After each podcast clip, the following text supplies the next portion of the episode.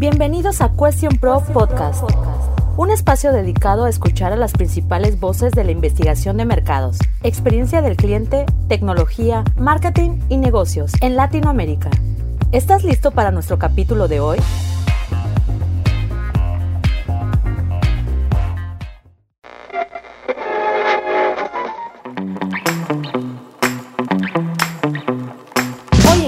Pro Podcast, Guille Santana, Marketing Manager de Question Pro Workforce y Federico Barcos de People Opti nos comparten las mejores recomendaciones, estrategias y metodologías para construir una fuerza laboral híbrida exitosa, tomando en cuenta aspectos como la escucha activa, el análisis de redes organizacionales y la toma de decisiones basadas en datos.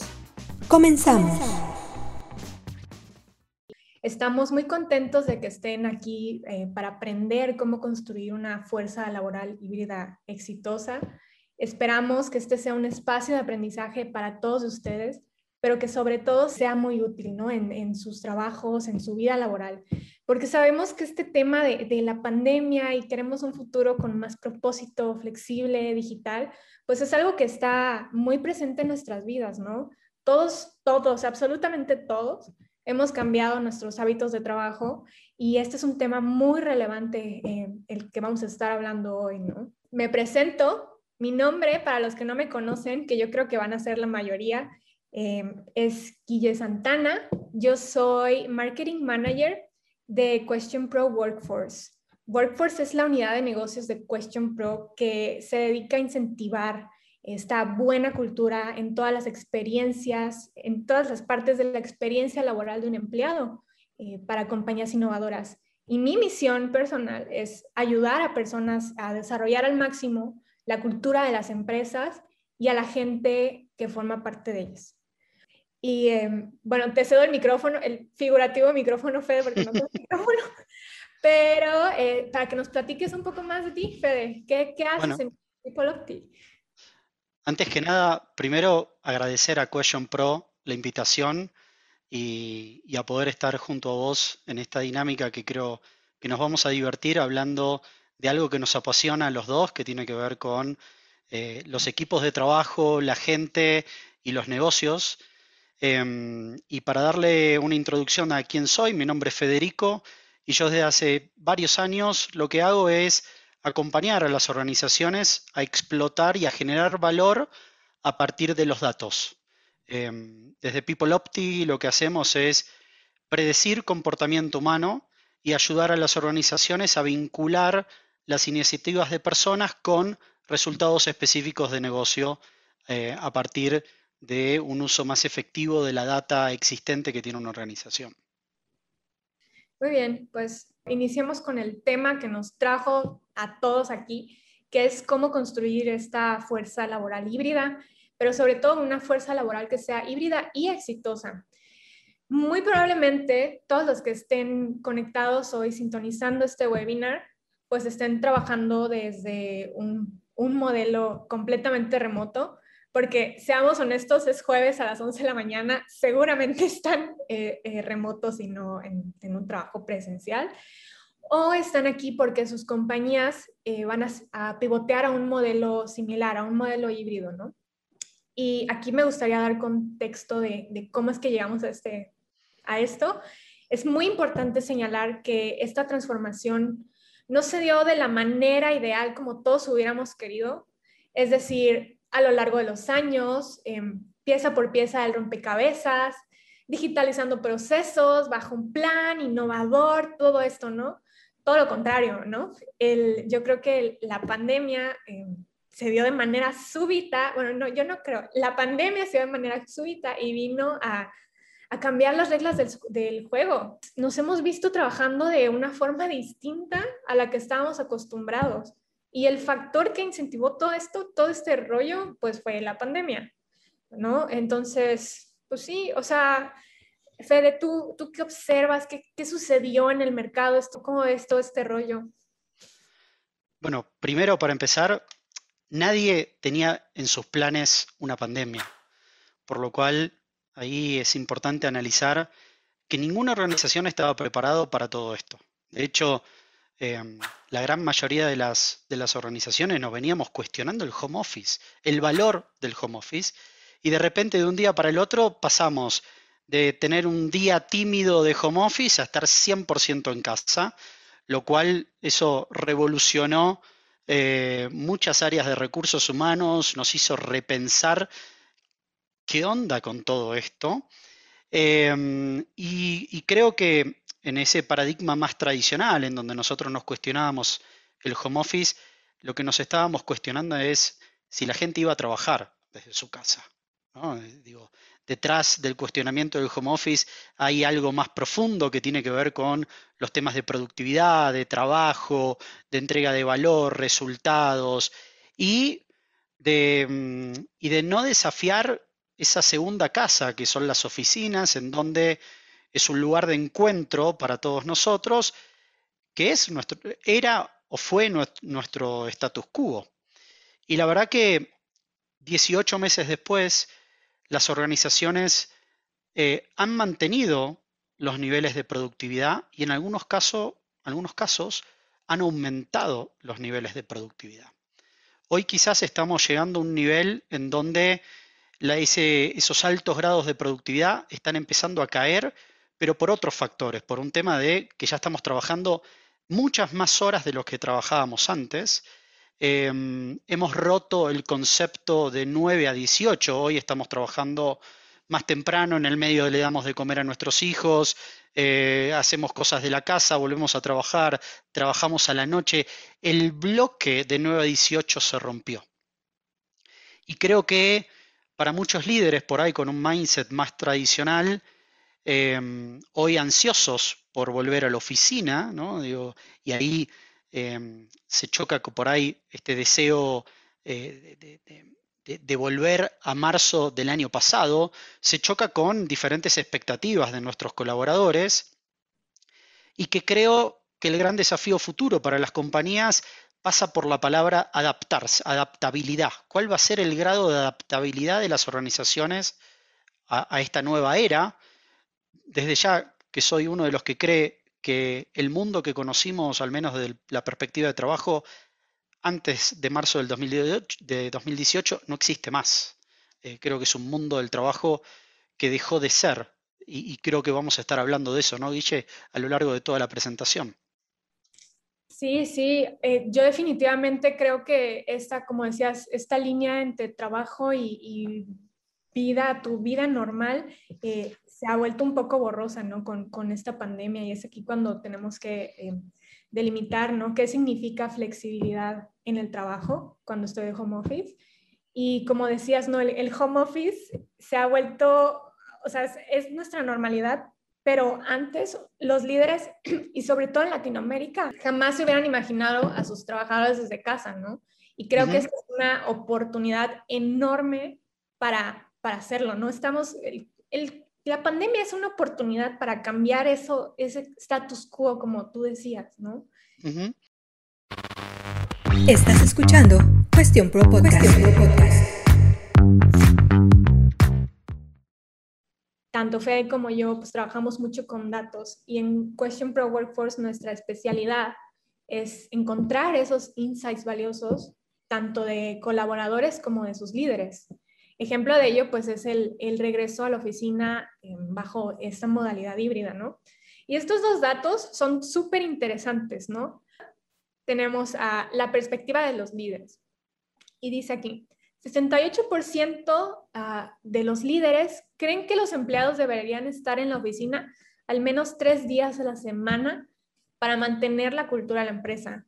Y aquí lo que me llama la atención de, esta, de este dato es que es no es por eficiencia, no es por productividad, no es por otra cosa, es para mantener la cultura de la empresa. Entonces, ¿qué significa para, un líder, para un manager de la empresa, no?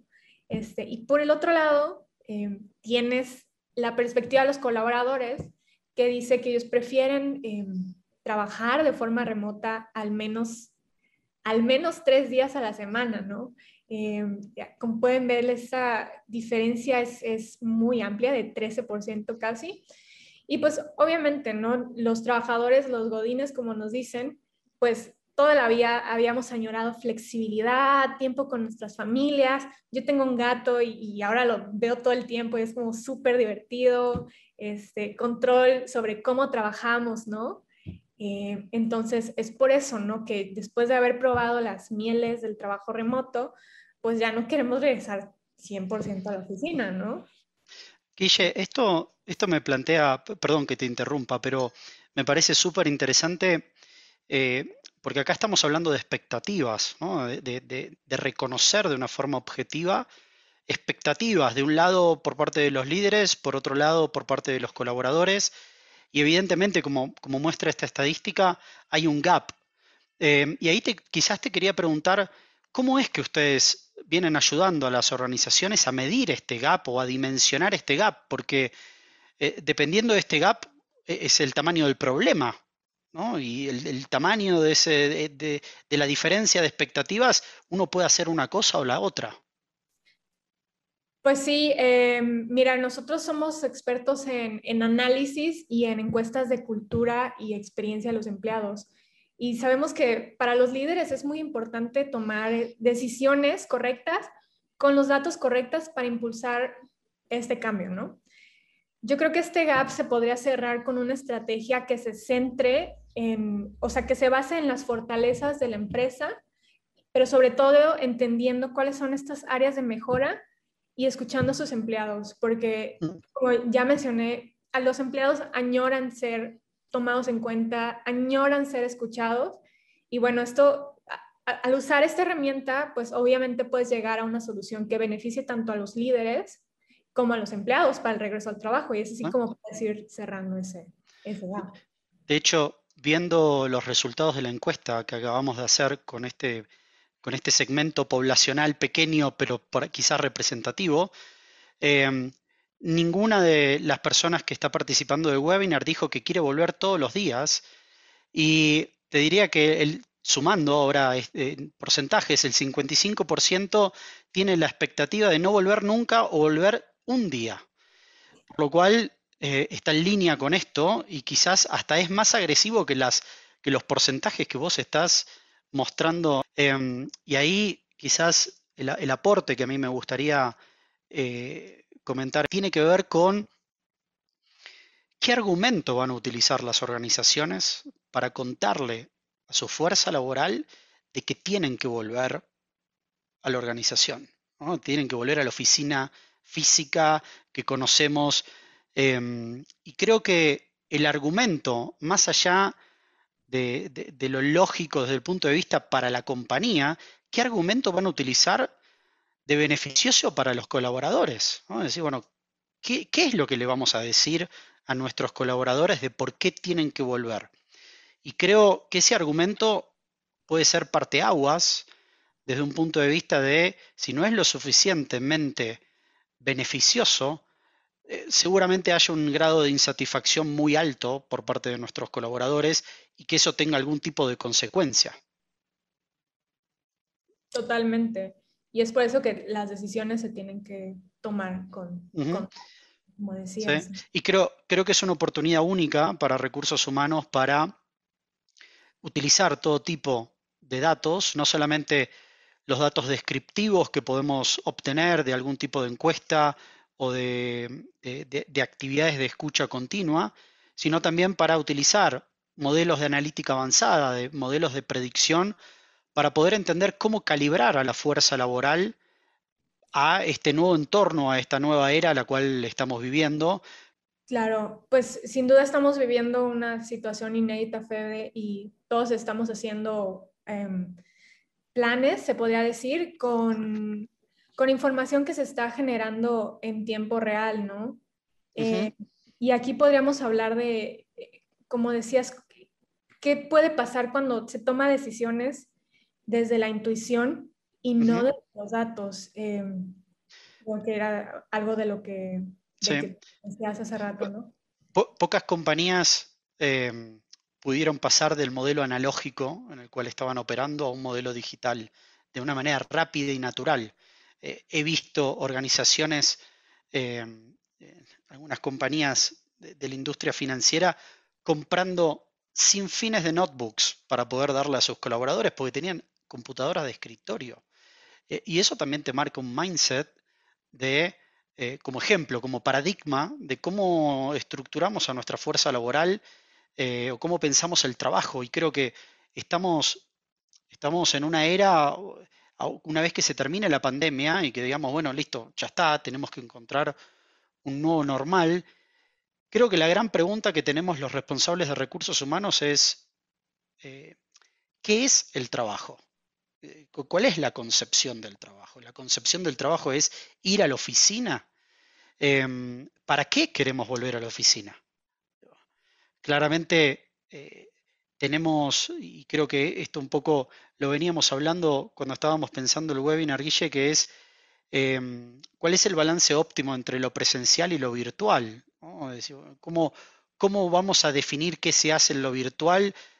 ¿Qué ¿cómo vamos a definir que se hace en lo presencial? Que tiene que ver con el para qué queremos volver a la oficina. Claro, 100%. Y cuando no, cuando no se define em, cómo, cuál es ese balance, cuando se hace completamente desde la intuición, pues se pueden tener costos irreparables, ¿no? Para la organización, como puede ser, obviamente, que tener empleados eh, que estén burnout, que tengan el síndrome de burnout, que ya es como la, OMS eh, ya lo definió como una enfermedad real y aquí me gustaría decirles que burnout no es estar estresado porque tienes un deadline o porque tienes que dar un webinar. burnout es algo que se da así gradualmente eh, y que todo toma en cuenta el entorno de los empleados. No estoy en una pandemia y, tengo frustración económica y problemas familiares y, y, mi trabajo no ayuda, ¿no? Es cuando los empleados llegan como que a este punto de quiebre y, les da esta depresión, ¿no? Em, también se puede dar la pérdida de talento, pero no solo de cualquier talento, o sea, hay, hay, hay talento que simplemente su, su, cantidad de trabajo, gracias a la pandemia, pues es altísima ahora, ¿no? Y si tú no estás midiendo eso, no sabes qué, cómo le está yendo a esta persona, pues esta persona, además de que se le va a dar, le va a dar burnout, pues te va a dejar, ¿no? Te va a dejar y también está eh, de raíz desde estas dos perspectivas, el, como dice, el perjuicio económico que le puede dar a tu, a tu compañía. Lo cual, lo cual, Guille, eso plantea eh, un, desafío para las áreas que tiene que ver con en base a qué data nosotros vamos a diseñar una política de regreso a la oficina o vamos a diseñar una política de trabajo híbrido. Y, y, creo que eh, eh, viendo cómo manejamos los datos, muchas veces lo que hacemos es diseñar una política de trabajo para todos por igual. No, no, no, no segmentamos a nuestra población. Y creo que, tanto con la data descriptiva o como la data analítica más avanzada, nosotros podemos segmentar a nuestras poblaciones y nosotros podemos crear políticas de trabajo híbrido, entendiendo a nuestros colaboradores, entendiendo las necesidades de nuestra gente, que se ajuste al tipo de trabajo que tienen que hacer y que les estamos pidiendo que tienen que hacer. Y ese es, un gran desafío y es un paradigma nuevo para recursos humanos, porque históricamente nosotros hemos aplicado políticas para todos por igual. Y, creo que por ahí no sé si vale la pena hacer esta aclaración, que nosotros ahora estamos hablando de, las personas que tienen un rol administrativo, desde ya que los roles de planta eh, no pueden trabajar desde su casa, tienen que estar en la planta. Ahora por ahí nos estamos refiriendo a un rol específico eh, más de oficina, para llamarlo de alguna manera. Em, lo cual, eso, con esto que vos decías que puede tener un daño irreparable, eh, yo agregaría que también puede tener un daño irreparable para la marca. Como si la gente empieza a salir de nuestras compañías porque nosotros diseñamos una mala política, el mercado nos va a conocer por, porque no nos pudimos adaptar, porque nos hemos quedado viejos frente, frente a nuestro nuevo entorno y por eso hago referencia a la palabra que usaba antes que tiene que ver con la adaptación, con la adaptabilidad de nuestras organizaciones a este entorno. Claro, como dices, no, en este tipo de situaciones no se vale asumir qué es lo que todos quieren, em, porque 100% podría ser un, daño a, la marca, a tu empresa, a tus empleados, Entonces, no, este enfoque tradicional, la verdad es que no va a servir para las empresas. Tampoco hay que asumir que todos quieren regresar, todos quieren remoto, ¿no? Habrá gente que por su, su situación en casa em, o situaciones personales ya no quieren estar en casa, ellos, ellos quieren estar en la oficina o les gusta estar en la oficina. Pero bueno, eh, esos ya son como que hay muchas, hay muchas razones personales por las que alguien no quería volver y lo importante es entenderlo, ¿no? Escuchar y entender y entender cómo se relacionan estas personas. Bien. Muy bien. Em, ahora hablemos sobre cómo podría ser este abordaje más data-driven para establecer estas, estas, políticas. Em, pues como ya decíamos, ¿no? La intuición pone, pone énfasis en el trabajo presencial, en volver a la oficina. ¿Y por qué? Pues, queremos entender por qué. Pues es porque nos ha funcionado durante décadas, toda la vida, ¿no? Y nos ha dado resultados. Y claro que a un líder, pues le va a dar miedo, em, le va a dar miedo em, implementar estos cambios, sobre todo cuando son repentinos y sin precedentes y no tienes datos, ¿no? ¿Por qué? Porque pues la misión de un manager es tomar decisiones informadas, ¿no? Su, la misión, o sea, su trabajo literalmente de un líder es este, tomar estas decisiones. Em, ahora, si se aborda este regreso em, de una manera informada, con datos o, data driven, como le decimos, pues podemos aclarar estas incógnitas em, y tomar decisiones más integrales. Ahora aquí me gusta que dice, ¿para qué tenemos que ir a la oficina? Los líderes muchas veces, o lo que quieren, para qué quieren ese regreso a la oficina, y es lo que decía igual en, la encuesta, muchos dicen que la oficina es como que es el lugar donde se da la chispa de inspiración, es ese lugar donde, donde ocurren las ideas, la lluvia de ideas y todo eso. Em, y creo que es importante, em, como decía, ya es, ahora es una oportunidad para redefinir qué significa ese espacio corporativo para la nueva generación de trabajadores que durante décadas ha ido a una oficina y que ahora ya sabe eh, a qué va a regresar, ¿no? Y muchos líderes están contemplando la oficina como un, como un lugar social, ¿no? En donde fomentamos el crecimiento de la cultura laboral, em, pero pues algunos van a seguir con el modelo anterior y otros van a tomar esto como una oportunidad para comprender em, qué modelo le va a resultar más útil a sus colaboradores, pero sobre todo a la, a la compañía, ¿no? Yo estaba escuchando la otra vez al dueño de una empresa decir que él quería volver a la oficina porque ya había hecho inversión en, whiteboards y en escritorios y en, todo, todo lo físico. Y yo como, no. Y creen que, esa, creen que como que esa, esa inversión en infraestructura y en lápices y notebooks y todo esto se va a ir por la borda. Pero la oficina, va a seguir existiendo, em, pero tenemos que entender, em, como decíamos, con datos, cómo es, que va, cómo es que va a lucir para los empleados del futuro, los empleados que ya saben que tienen opciones y que existe esta flexibilidad, ¿no? Que puede existir esta flexibilidad y que hay un, hay un, como un campo enorme entre el trabajo presencial y el trabajo remoto. Entonces, Em, aquí, Fede, me gustaría preguntarte, ¿cómo crees tú que con People Analytics em, se le podría aportar un valor a un líder para establecer esta, esta política exitosa del de, regreso a, la oficina y, data driven sobre todo? Em, creo que esta es una de las pocas oportunidades en donde las organizaciones no tienen datos de benchmark comparativos para diseñar una política. ¿no? estamos solos. ¿no? Digo, Em, la única data existente para tomar decisiones existe dentro de la compañía y existe en la voz de nuestros empleados. Lo cual a mí me parece fantástico porque lo que vamos a empezar a ver son, al menos en estos primeros meses, son muchos tipos de políticas, porque por una de las primeras veces vamos a empezar a ver políticas creadas escuchando a nuestros colaboradores y no comparándonos con el mercado y copiando otras prácticas. Lo cual, esto abre mm, eh, esta perspectiva en dos. Va a haber compañías que van a responder a la pregunta de para qué volvemos a la oficina y cómo volvemos a la oficina desde un abordaje netamente intuitivo, el feeling y las ganas de volver y, cómo nosotros hacemos transferencia siendo líderes de que toda la gente quiere volver de la manera que los líderes quieren volver.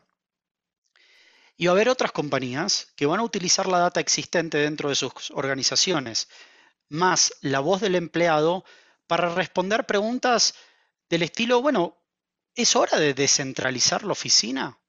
¿Es hora de tener satélites de nuestras oficinas atendiendo ciertas necesidades, por ahí necesidades para innovar o necesidades para colaborar. Digo, nosotros que vivimos en México, o al menos que vivo en la Ciudad de México, el tránsito es un tema en, las grandes ubres.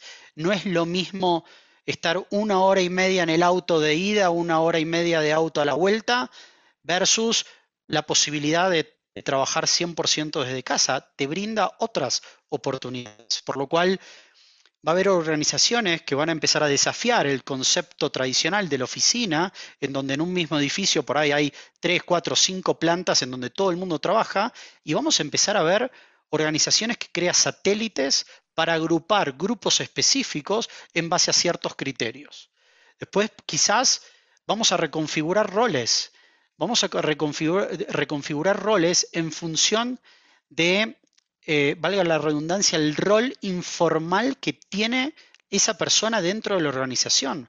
Cuando hablo de, red de rol informal, nosotros tenemos el organigrama, nosotros pensamos a las organizaciones en base a un organigrama. Y esas son esa es la red de relacionamiento jerárquica que nosotros establecemos. Pero ninguna compañía opera pura y estrictamente en base a esas redes operamos con otro tipo de redes que son redes informales. Y quizás tenemos que reconfigurar equipos entendiendo quiénes son eh, ese grupo selecto de personas que verdaderamente son los que transmiten la información, son los que operan como brokers de las compañías, son los que unen áreas funcionales para transmitir y transmitir la información para innovar.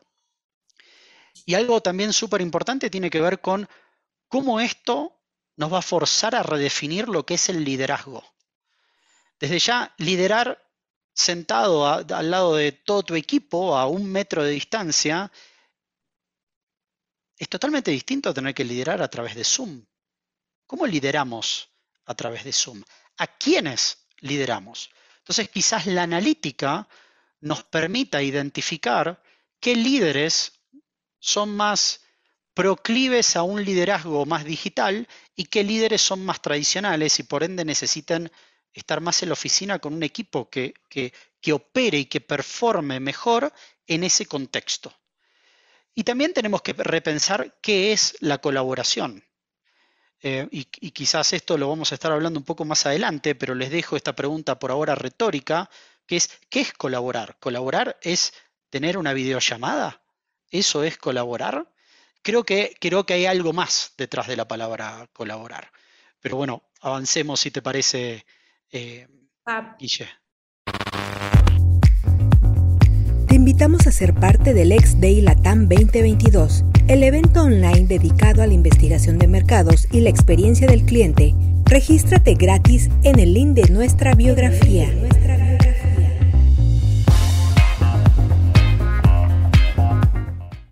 Em, vamos a pasar a los casos de uso. Esta ya es como la parte más em, operativa, por así decirse. Bueno, tenemos la parte de la escucha activa.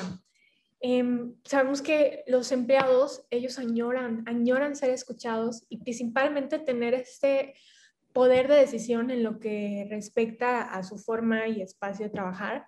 Es por eso que conocer el feedback es algo esencial, o sea, entender sus necesidades, qué patrones existen, qué datos demográficos tienen, cuántos son mujeres, cuántos son hombres, quiénes están en, Mérida, quiénes están en Tabasco, quiénes están en Monterrey, quiénes se van a, desmotivar cuando les digas, oye, vamos a regresar a la oficina tres días a la semana o, quiénes van a comenzar a buscar empleo cuando tú vayas a tomar ciertas decisiones. O sea, muchos, muchos líderes van a asumir que porque ya probamos el trabajo remoto, ya todos van a querer volver a la oficina, pero no es así. Entonces, ¿cómo te vas a enterar si no preguntas? ¿no? Aquí lo importante es preguntar. Y aquí teníamos em, tres ejemplos como de escucha activa, eh, los cuales son Eh, sabemos qué tareas se pueden hacer remotamente, sabemos quiénes se van a desmotivar al 100% al volver a la oficina y qué porcentaje de la población eh, va a estar no va a estar satisfecha con las nuevas políticas. Es importante medir como que el grado de aceptación de las nuevas políticas que vas a estar implementando, ¿no? Porque si no, todo va a ser un desastre. Ahí, Guille, em, creo que venimos de un mundo en donde eh, creíamos que la gente trabajaba de 9 a 18 los 5 días a la semana en la oficina. Esa era la concepción del trabajo. Y si uno iba a la oficina y estaba en ese espacio físico, la gente trabajaba.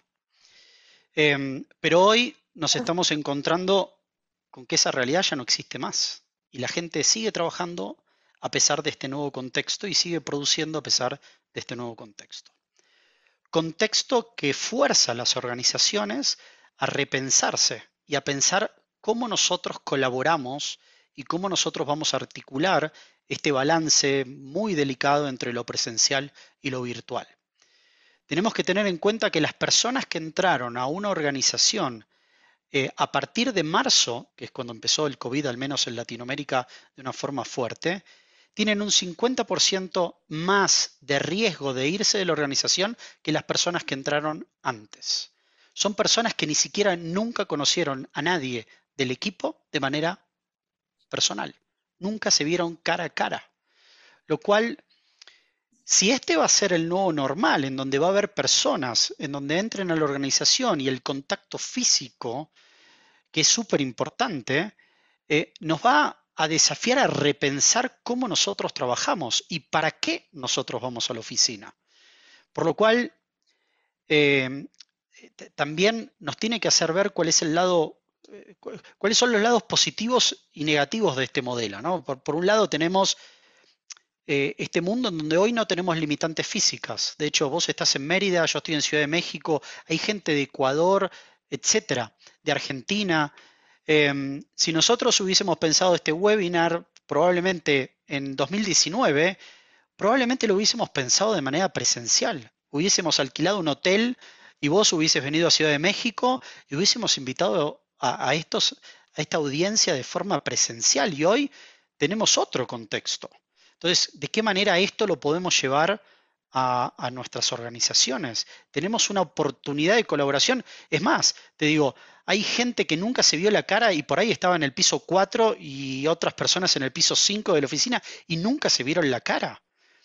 Em, después, esta es una oportunidad en donde estamos a un clic un analista está a un clic de poder hablar con el gerente general de la compañía.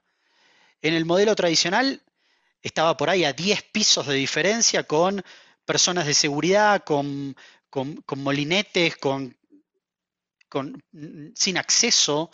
Em, y después nosotros creíamos que porque estábamos en la misma oficina, había gente que no estaba aislada el espacio físico nos hacía pensar que la gente estaba toda enganchada y que la colaboración era percibida de la misma manera para todo el mundo.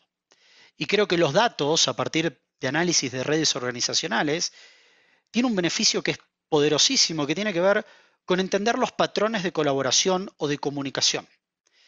Em, y, y acá es donde por ahí a mí me gustaría compartir con toda la audiencia, que es cómo nosotros definimos qué es una organización.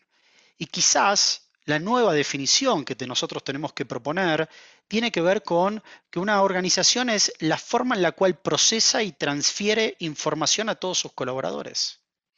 Versus esta concepción más tradicional que es un grupo de personas alineadas para eh, eh, alcanzar un resultado determinado. Hoy las organizaciones son flujo de información, indistintamente si estamos a un metro de distancia o a miles de kilómetros conectados por Zoom. Y esto es una transformación para recursos humanos. Claro, 100%. Eh, aquí me gustaría dar el ejemplo, ¿no? Yo antes trabajaba en, una universidad y obviamente era un trabajo presencial y tenías que estar ahí y todo. Em, y al dar el salto a Question Pro, que es una empresa global, me he dado cuenta que no, de verdad, la parte digital no es una barrera, nunca va a ser una barrera, va a ser todo lo contrario, es, es un, fomenta la, la innovación.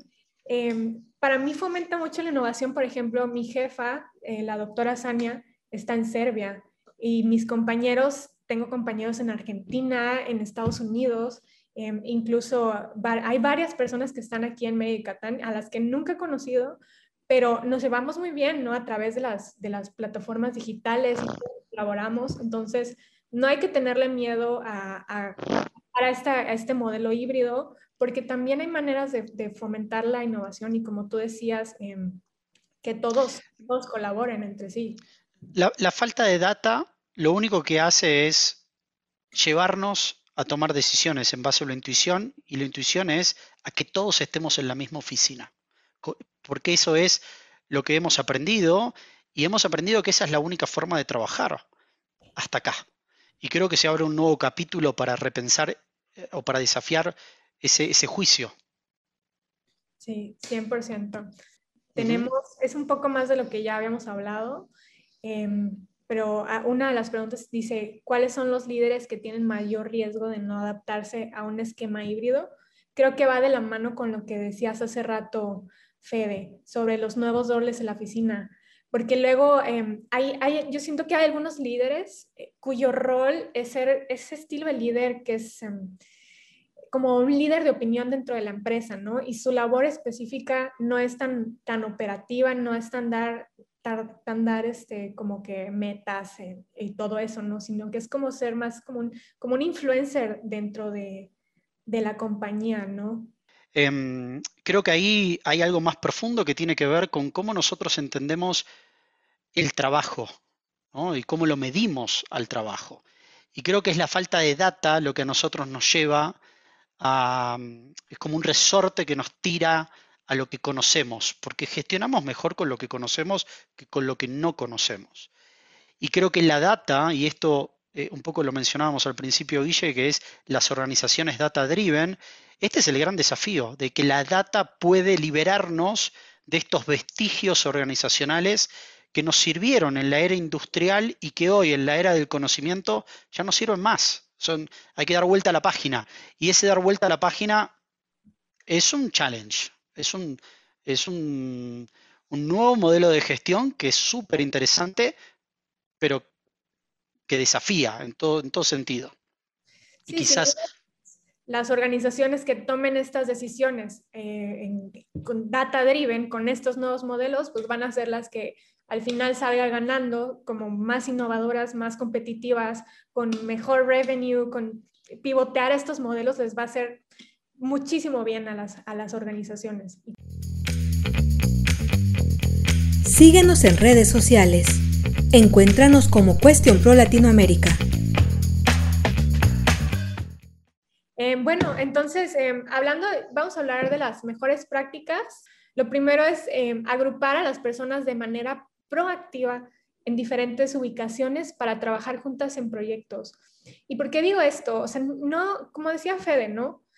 Hay personas, vamos a poder trabajar en todo el mundo y van a poder haber oficinas en donde sea, ¿no? Entonces, la locación, mi locación no me debe de alienar eh, de trabajar con más personas, ¿no? Hay quienes por comodidad, pues siempre van a, elegir a las personas que estén cerca de ellos, ¿no? O sea, yo decir, ay, bueno, trabajo con los yucatecos, ¿no? Porque va a ser más fácil ir colaborando con, con los yucas porque em, eh, hablamos el mismo bueno, no es idioma, pero tenemos el mismo acento y entendemos los mismos chistes y así, pero no, aquí es cuando los líderes tienen que ser proactivos en, en eh, fomentar esta colaboración entre, la, entre todos, ¿no? Y es crítico que esto se mida eh, para saber si está sucediendo como queremos que, que, suceda, ¿no? Y lo otro es algo, pues es, medio obvio, eh, y lo, esto lo obtuvimos de una encuesta interna que hicimos en el equipo de Question Pro, que es crear eventos. O sea, hay eventos que se pueden hacer totalmente digitales o que no importa que no estés en una oficina, Em, hay eventos que pueden ser físicamente, ¿no? Pero los eventos em, se pueden dar aún así en estos espacios em, híbridos Y también, obviamente, eh, esto fomenta la diversidad siempre y cuando tengas en cuenta a tus empleados globales. Es decir, si tienes a alguien en, en India y tú estás en México, pues obviamente fíjate en sus horarios, incluyelos y claro, esto siempre va a fomentar pues la unión y la cultura de, de, la organización. Entonces tenemos ahí tres preguntas eh, para medir esto, que son si mis colegas están dispuestos a ayudarme si se los pido, las herramientas, las plataformas nos ayudan a colaborar entre todos, porque es muy importante usar herramientas como Slack, Asana, todo ese tipo de cosas para fomentar el trabajo. Y bueno, no trabajamos aisladamente, ¿no? No trabajamos en silos, en silos, pero que acá le podemos decir como que burbujas o no sé cuál sea la traducción, pero es como que no trabajamos aislados, pues, en esto. Ahí, ahí Guille, volviendo a, a, esa pregunta retórica que hicimos hace unos minutos de qué es colaborar, desde ya no es hacer una llamada por Zoom, desde mi perspectiva, y eh, para mí colaborar es generar un resultado único que no puede ser realizado de forma individual. Es, hay un propósito de unirnos para, para generar un valor determinado que no podría generar yo de manera individual. Y en la respuesta del resultado es que nosotros vamos a poder definir si ese trabajo de colaboración en equipo puede ser presencial o de forma virtual. Entonces, creo que nos estamos enfrentando a un mundo en donde, en base al resultado que queremos generar, nosotros vamos a definir nuestras políticas de trabajo, es lo más sano que podemos pensar para nuestras organizaciones. Desde ya que si si, en, la organización a mí me piden ir a la oficina para tener tres llamadas por Zoom, no tiene, ningún, no tiene ninguna lógica después de todos estos 18 meses. Va a tener lógica de ir a la oficina para generar un valor que yo no podría generar de otra forma. Y creo que ese es el argumento más sano, más sustentable, sobre el cual nosotros tenemos que trabajar, pero claro, requiere por parte de recursos humanos de una arquitectura de colaboración fenomenal eh, y de entender cuáles son los análisis de, los patrones de colaboración a través de, por ejemplo, una herramienta como es eh, los análisis de redes organizacionales o ONA, en el acronismo de ONA en inglés de Organizational Network Analysis, requiere de poner sobre la mesa nuevos análisis, nuevas técnicas de análisis que hasta acá no las hemos hecho. Y eso también nos desafía hasta intelectualmente qué es lo que vamos a hacer. Claro, 100%. Yo creo que recursos humanos aquí, eh, ellos deben de estar como haciendo el camino, ¿no? Para tomar estas mejores decisiones y que los líderes que creen que tienen que ser eh, de cierta manera las cosas puedan tener información sobre, sobre qué, qué, o sea, qué decisiones tomar, ¿no? Que la data creo que es súper importante en este, en este punto en el que estamos. Entonces, es cambiado. Ah, las medidas de desempeño. Entonces, ¿cómo, cómo podemos medir el, el desempeño en, en, las empresas cuando estamos eh, remotos, no? Tenemos tres, establecer metas específicas y medir su progreso. Yo soy mercadóloga, entonces para marketing nosotros siempre tenemos metas, ¿no? Tenemos las SMART Goals, que son, tienen, son metas que sean específicas, medibles, alcanzables en un tiempo en específico. Pero hay, eh, digamos que al pasar a este modelo híbrido, hay algunas personas que simplemente están, o sea, no saben qué hacer o les dicen, tú sabes qué hacer, no es tu trabajo, tú sabes qué hacer, ¿no? Entonces, establecer metas para todos los departamentos va a ser algo que se vuelva muy relevante porque si alguien es muy claro con su objetivo, entonces es más probable que, que ellos vayan con sus líderes a decirle, oye, ¿sabes qué, em, fulanito?